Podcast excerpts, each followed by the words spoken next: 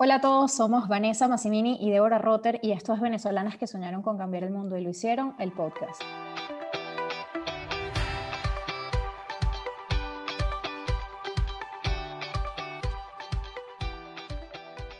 Hoy conversaremos de música, historia y una de las figuras más importantes de nuestra cultura, en sus más de 50 años de carrera profesional, Teresa Carreño destacó como pianista, compositora, cantante de ópera, directora de orquesta, empresaria artística y maestra de generaciones de artistas de su tiempo. Una mujer decidida, de metas claras y un impresionante talento para la música.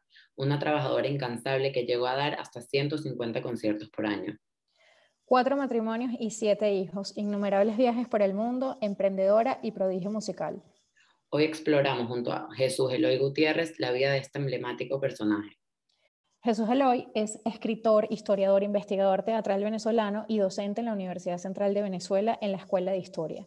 En el año 2015 presentó su tesis doctoral en Historia del Mundo Hispano en la Universidad San Pablo CEU en Madrid. Posee una licenciatura en Historia y una maestría en Teatro Latinoamericano Contemporáneo, ambos títulos otorgados por la Universidad Central de Venezuela. También realizó una maestría en Historia del Mundo Hispánico por el Consejo Superior de Investigaciones Científicas en Madrid. Se ha desempeñado como investigador y luego jefe del Centro Documental del Teatro Teresa Carreño, donde ha realizado una importante labor en la preservación y difusión de la memoria histórica de esa institución y de Teresa Carreño. Tiene cinco libros publicados de su autoría y al menos otros cinco como coautor en obras colectivas. Tres de estos están dedicados a Teresa Carreño y actualmente escribe una biografía sobre el personaje. Jesús Eloy, encantadas de tenerte hoy aquí con nosotras para hablar de, una mujer con una vida tan interesante como Teresa Carreño. Y antes de entrar en materia, eh, nos encantaría que nos cuentes un poco de dónde nace tu interés por Teresa, qué te llevó a escribir para conocer a Teresa Carreño y Teresa Carreño Cartas y Documentos. Bueno, muchas gracias por la invitación.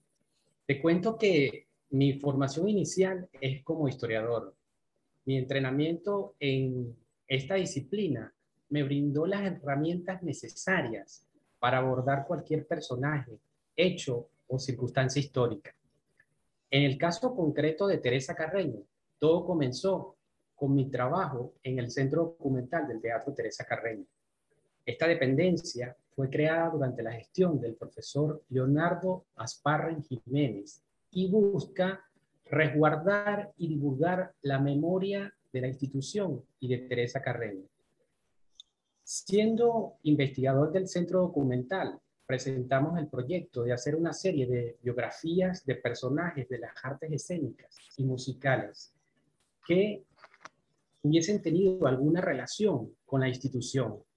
Fue así como se concibió una serie de cuadernos divulgativos que iniciaban con la biografía de Teresa Carreño. Sin embargo, se editó primero la de Reinardo Hahn, que estuvo lista antes y al conseguirse un patrocinante, se imprimió esa en primer lugar. La de Teresa Carreño estuvo lista para el año 2003 con motivo de los 150 años de su nacimiento, en una edición realizada a las carreras, pero que afortunadamente se ha reeditado corregido y aumentado y ya va por su tercera edición, que por cierto está disponible en Amazon. Ah, wow, qué bien. Súper. ¿Y en Venezuela dónde se puede conseguir? En Venezuela este, ya está agotado la edición que se hizo y hay algunos ejemplares que están disponibles a través de Mercado Libre. Ok, perfecto. Eh, en cuanto al libro de las cartas, eh, fue como algo natural, ¿no? Ya se había, eh, ya me había revisado todo el material bibliográfico sobre el artista, revisado toda la documentación de prensa, mirado el material audiovisual disponible y, por supuesto, leído algunos de sus documentos escritos. Entonces, pensé, estos documentos de Teresa han permanecido acá por décadas sin que puedan ser consultados por la gente. Esto no puede seguir. Es preciso buscar la manera de divulgarlos. Es así como surgió la idea de preparar este libro sobre las cartas y otros documentos que es el primero de unos cuantos que se pueden compilar con la documentación de Teresa Carreño, no solo disponible en Venezuela, sino a nivel global. Cuando nosotros empezamos todo este proceso y siempre lo comentamos, nos sorprendimos que hay muy poco material sobre estas mujeres.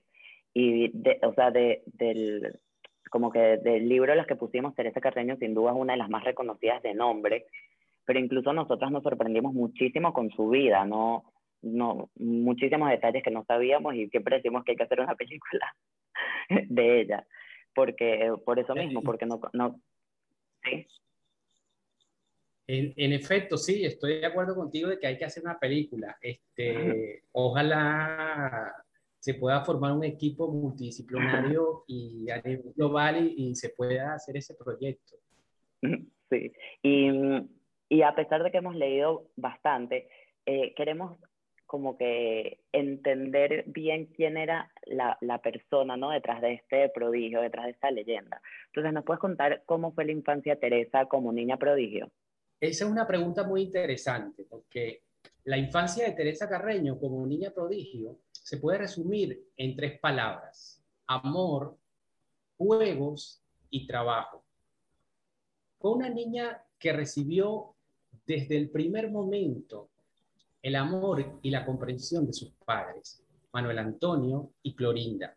El ambiente familiar va a tener un papel decisivo en lo que será ella en el futuro. Y es justamente esa comprensión de su individualidad, de lo que ella representaba, lo que llevó a su padre a convertirse en su primer maestro y a dedicar dos décadas de su vida a la formación y a la proyección de su hija. Por otra parte, los juegos, al principio ella veía esto del piano como algo divertido. Como todo niño, estaba viviendo su momento, su aquí y ahora. Incluso se comentaba que uno de sus juegos preferidos era componer óperas para sus muñecas. El tercer elemento es el trabajo. Todo esto que he mencionado antes va a cambiar cuando emigran a Estados Unidos. Ella va a asumir las riendas de mantener a la familia, pues sus conciertos son la única fuente de ingreso que tienen en un país extranjero. Ya desde sus días en Venezuela era evidente que era una niña aplicada al estudio y al trabajo disciplinado, pero es su vivencia en los Estados Unidos en esos primeros años de emigrante, lo que le va a dar la fortaleza para la gran personalidad que tendrá después. Perdón, una, una cosa, es que teníamos entendido que ella, o sea, inicialmente se mudaron eh, por la situación política y para que Teresa pudiera continuar con su educación musical, pero inicialmente no era la intención de que hiciera presentaciones públicas. sí, eso es, eso, eso es correcto. Lo que pasa es ¿Por qué? Porque, o sea, porque era una mujer o porque no querían que una niña se dedicara a eso. ¿Cómo, ¿Cuál era la visión de la familia en ese momento? Eh, en un, en un principio, este, por supuesto, no, no, no se concibe la idea de, de que Teresa sea una, un, un artista, este, por lo que significa ser artista en, en esa época pero luego ya las mismas circunstancias que mencioné antes, este, de no tener recursos en un país extranjero, va a obligar justamente a que se asuma eh, la carrera de la niña Teresita. Pero por otra parte está la visión que tiene el padre. El padre incluso desde acá de Venezuela ya se ha dado cuenta este, el diamante en bruto que tiene en la niña Teresita. Y entonces está la idea inicial, no es irse a Estados, eh, eh, Estados Unidos, mejor dicho, es un destino pasajero, porque el destino final es, Europa.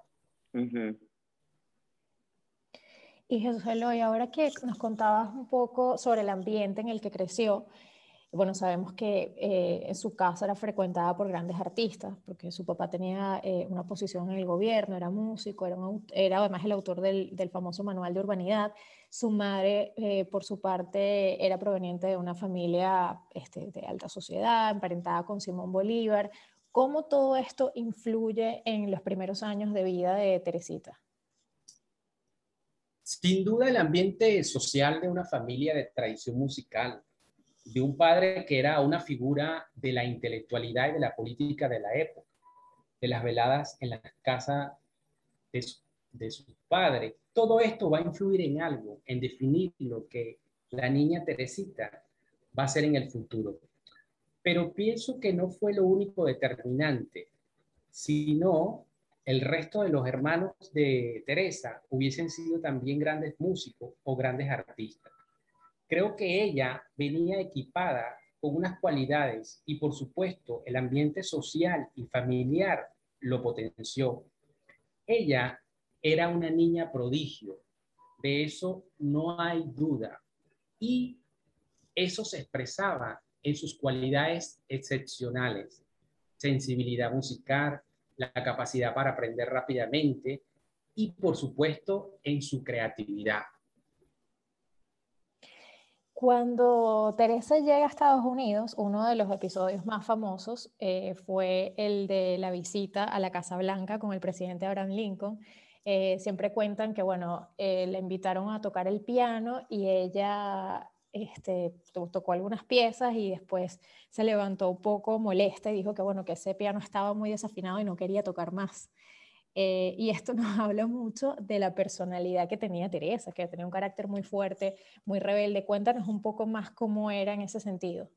Es sumamente interesante también todo este episodio y este, por supuesto tenemos que ver las, las varias perspectivas, ¿no? Cómo era eh, todo el tema eh, de una sociedad como la estadounidense o una sociedad como la venezolana del siglo XIX, porque la Venezuela del siglo XIX era una sociedad muy tradicional, pero en particular el padre de Teresa, como intelectual de la época, era un personaje muy a la vanguardia de lo que estaba ocurriendo en otras partes del mundo y en especial en Europa.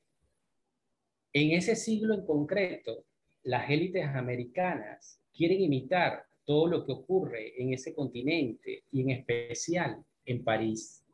La profesión de artista no era reconocida como lo es en la actualidad. Los artistas eran, si se quiere, casos excepcionales y la mayoría eran hombres. Lo extraordinario de Teresa Carreño es que a pesar de todo eso, ella, una mujer latinoamericana, se impone y triunfa. En la Venezuela de entonces, el cambio de esa idea tradicional tardará mucho en transformarse. Teresa, con su actividad artística, contravenía o dejaba de lado las reglas aún persistentes de la época colonial. Por ejemplo, en el sentido de que las mujeres debían conservarse en virtud lo que no se hacía de otra manera que no fuera estando y manteniendo en orden sus casas, además de instruirse en aspectos que contribuyeran al cultivo del alma. Ella rompió todas las barreras posibles de la tradición, procurando vivir en un mundo de mayor libertad. Y este, justamente eso va a comenzar en esa primera estancia en el exterior, que es eh, en Estados Unidos. Te pudiera decir que su personalidad, como es normal en todo ser humano, va a pasar por diversas etapas. Y en ese episodio específico que, que refieren de la Casa Blanca, ocurrido en el otoño de 1863, por supuesto, hay algo de reverdía, pero también de sinceridad. El piano estaba desafinado, eso era un problema, pero al mismo tiempo este episodio refleja el momento que está viviendo Teresita. Es una niña no hay límites, hay franqueza, pero también hay determinación. Y luego, este, en otro momento, ya más adulta, luego cuando ya debuta en Berlín en noviembre de 1889, es la señora del piano, una pianista mujer que se ha ganado su puesto en la historia de la música. Su personalidad entonces, nos dicen los cronistas, irradiaba energía, dominio técnico, talento, lo cual se unía a una de sus características fundamentales, según sus propios contemporáneos, ser una de las mujeres más bellas de su tiempo. Siguiendo un poco hablando de su vida familiar, sabemos que para Teresa su madre era una persona muy importante en su vida. ¿Qué pasó o qué significó para ella la muerte de su madre y cómo se tradujo eso a su música? La muerte de su madre, Clorinda García de Sena, fue un duro e inesperado golpe. Y claro, la forma que ella tiene de drenar esas emociones es la música y en concreto su composición. Se puede observar que su temática compositiva pasa de ser de tonos alegres a piezas más serias. Y para entonces también es importante destacar que es una artista más preparada y es indudable que sus composiciones muestran un tono de mayor madurez. Por esos días compuso obras como Cesta de Flores, opus 9, Marcha Fúnebre, opus 11, Oración, opus 12, La Queja, opus 17 y La Partida, opus 18.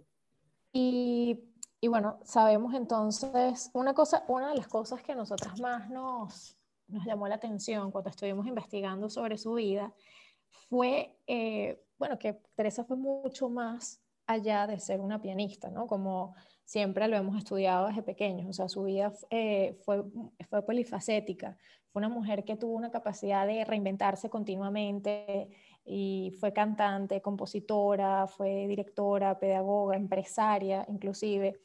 ¿Qué la movía a hacer tantas cosas?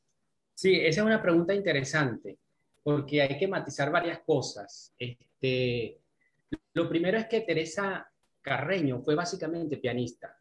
Las demás facetas de su vida artística las desarrolló de manera esporádica u ocasional.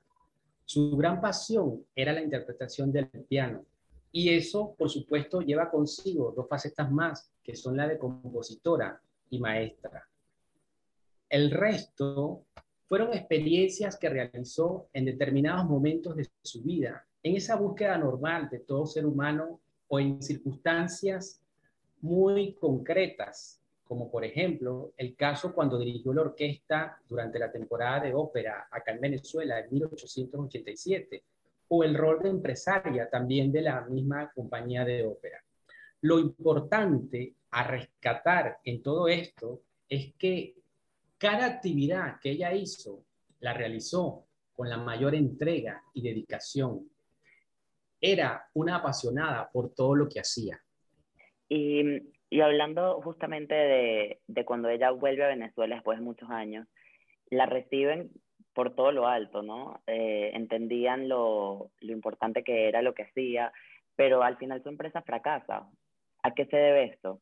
Eh, fueron varias circunstancias las que se sumaron allí. Este, eh, claro, se ha hablado mucho de que la, en, términos empresariales sí fracasa la, la, temporada y, la empresa, pero hay que ubicarse en el contexto del siglo XIX, ¿no? Este, Lo que hizo Teresa con esa temporada de ópera es sumamente importante en una Venezuela este, todavía marcada, como lo he mencionado antes, por el tema tradicional, donde elementos como el catolicismo juegan un papel muy determinante.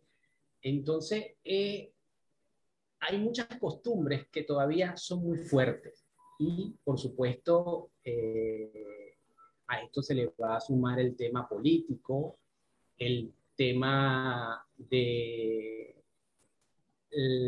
la no completa sincronización de los integrantes de la compañía, es decir, una infinidad de elementos que llevan a, a ese momento eh, no agradable en la estancia de Teresa Carreño en Venezuela, a diferencia del primer momento este, eh, cuando llegó y que es prácticamente recibida como una reina. Sí, porque además ella, eh, a pesar de vivir muchos años fuera de Venezuela, siempre se sintió muy venezolana y se sentía muy cercana a, su país. Incluso eh, mucha de la música compuesta es el reflejo de estos orígenes venezolanos. ¿Cómo se puede apreciar esto en su obra? Es, esa es una pregunta bastante interesante también. Este, las creaciones musicales de Teresa Carreño estuvieron determinadas básicamente por las circunstancias de su vida personal o profesional,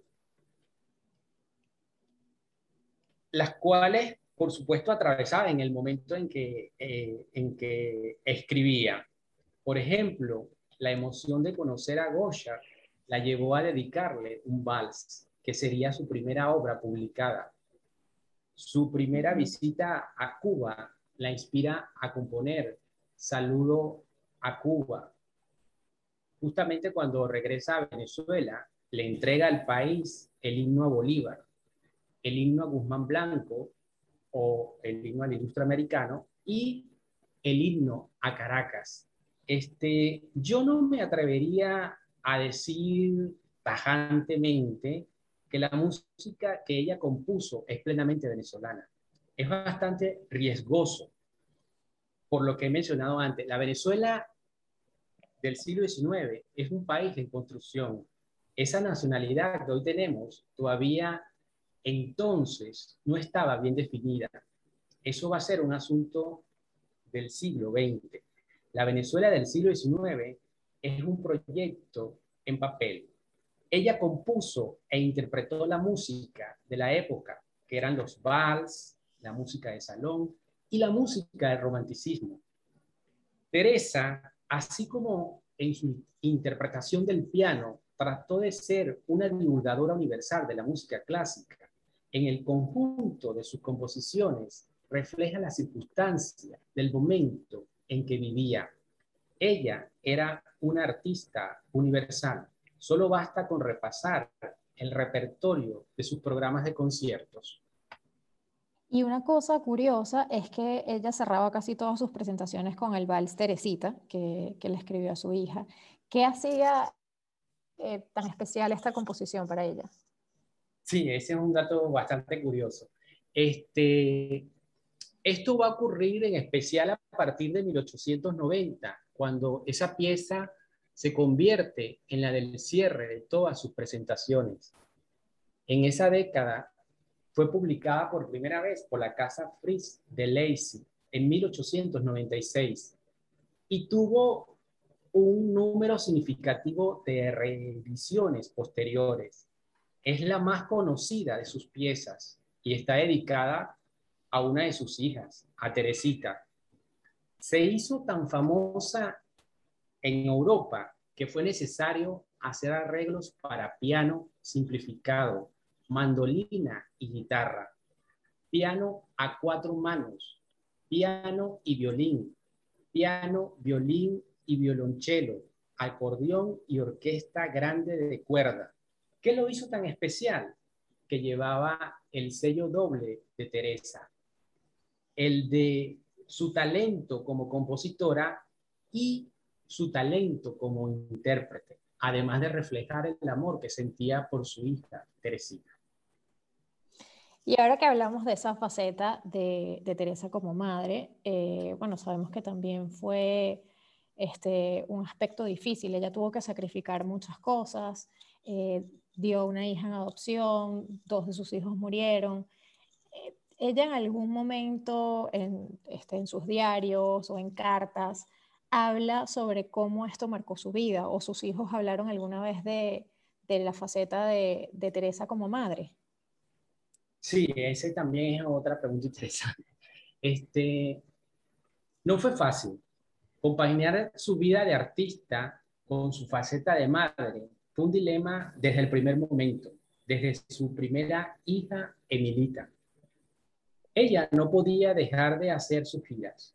Eso implicaba casi siempre dejar a sus hijos por largas temporadas. Pero es que de esas giras dependían muchas cosas, entre las cuales la principal eran los recursos económicos que le permitía sustentar a toda la familia. Teresa tenía la obligación de ser madre, pero al mismo tiempo padre. Sus primeras parejas no cumplieron su rol paterno. sus hijos fueron uno de sus mayores tesoros, pues a todos procuró darle siempre lo mejor, tanto material como sentimentalmente.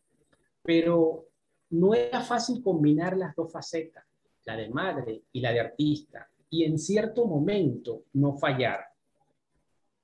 Ella misma era consciente de esas necesidades y en la medida de lo posible trataba de buscar el equilibrio, como ocurrió en 1904, cuando abandonó la idea de realizar un tour por Australia pues como ella misma lo dice en una carta, no se hacía a la idea de dejar a sus hijos por tanto tiempo y poner tanta distancia entre ellos y ella.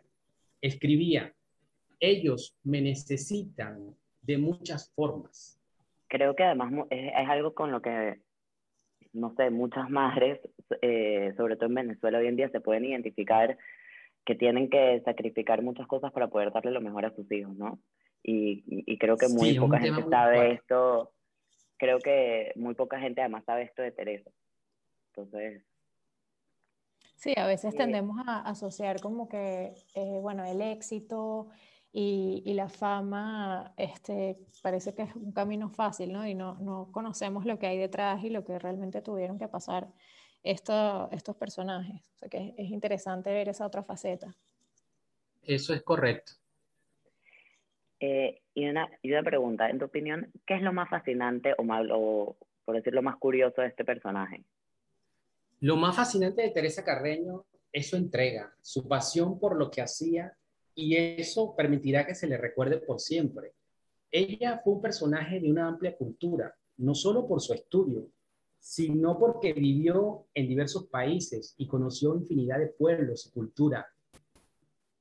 Era imposible que no se creara un concepto de la diversidad del género humano. Eso es algo admirable. Y bueno, yo me imagino que escribiendo eh, el libro sobre las cartas este, de, de Teresa, habrás descubierto muchas este, muchas cosas interesantes sobre su pensamiento.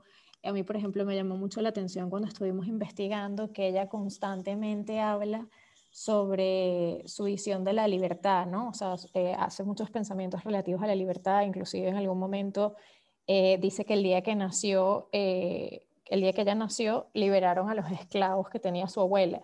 Entonces, que, que para ella fue como una alegría haber nacido en esa atmósfera de libertad. ¿Qué otras cosas, eh, qué anécdotas o datos curiosos descubriste en este proceso? Mira, muchos, pero bueno, por el tiempo, este, te voy a comentar del último libro, Teresa Cartas y Documentos. Este,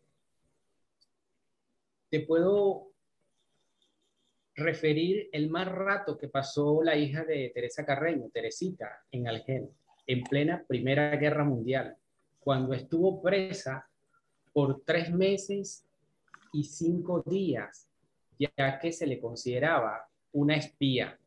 Ay, wow. Una espía, eh, porque era alemana ella, ¿verdad? Una, una espía, sí. Es que no era precisa la, la nacionalidad de Teresita. Una tremenda confusión porque ella se había casado con un ciudadano británico y no estaba claro lo del divorcio y la incógnita era si ella era ciudadana británica o americana. Lo curioso del, documento y de todo el entramado diplomático que se tiene que mover para que la liberen y la envíen a Parma de Mallorca, en España, es un episodio digno de, una película. Y esto lo pueden, lo pueden leer en mi libro Teresa Carreño, Cartas y Documentos.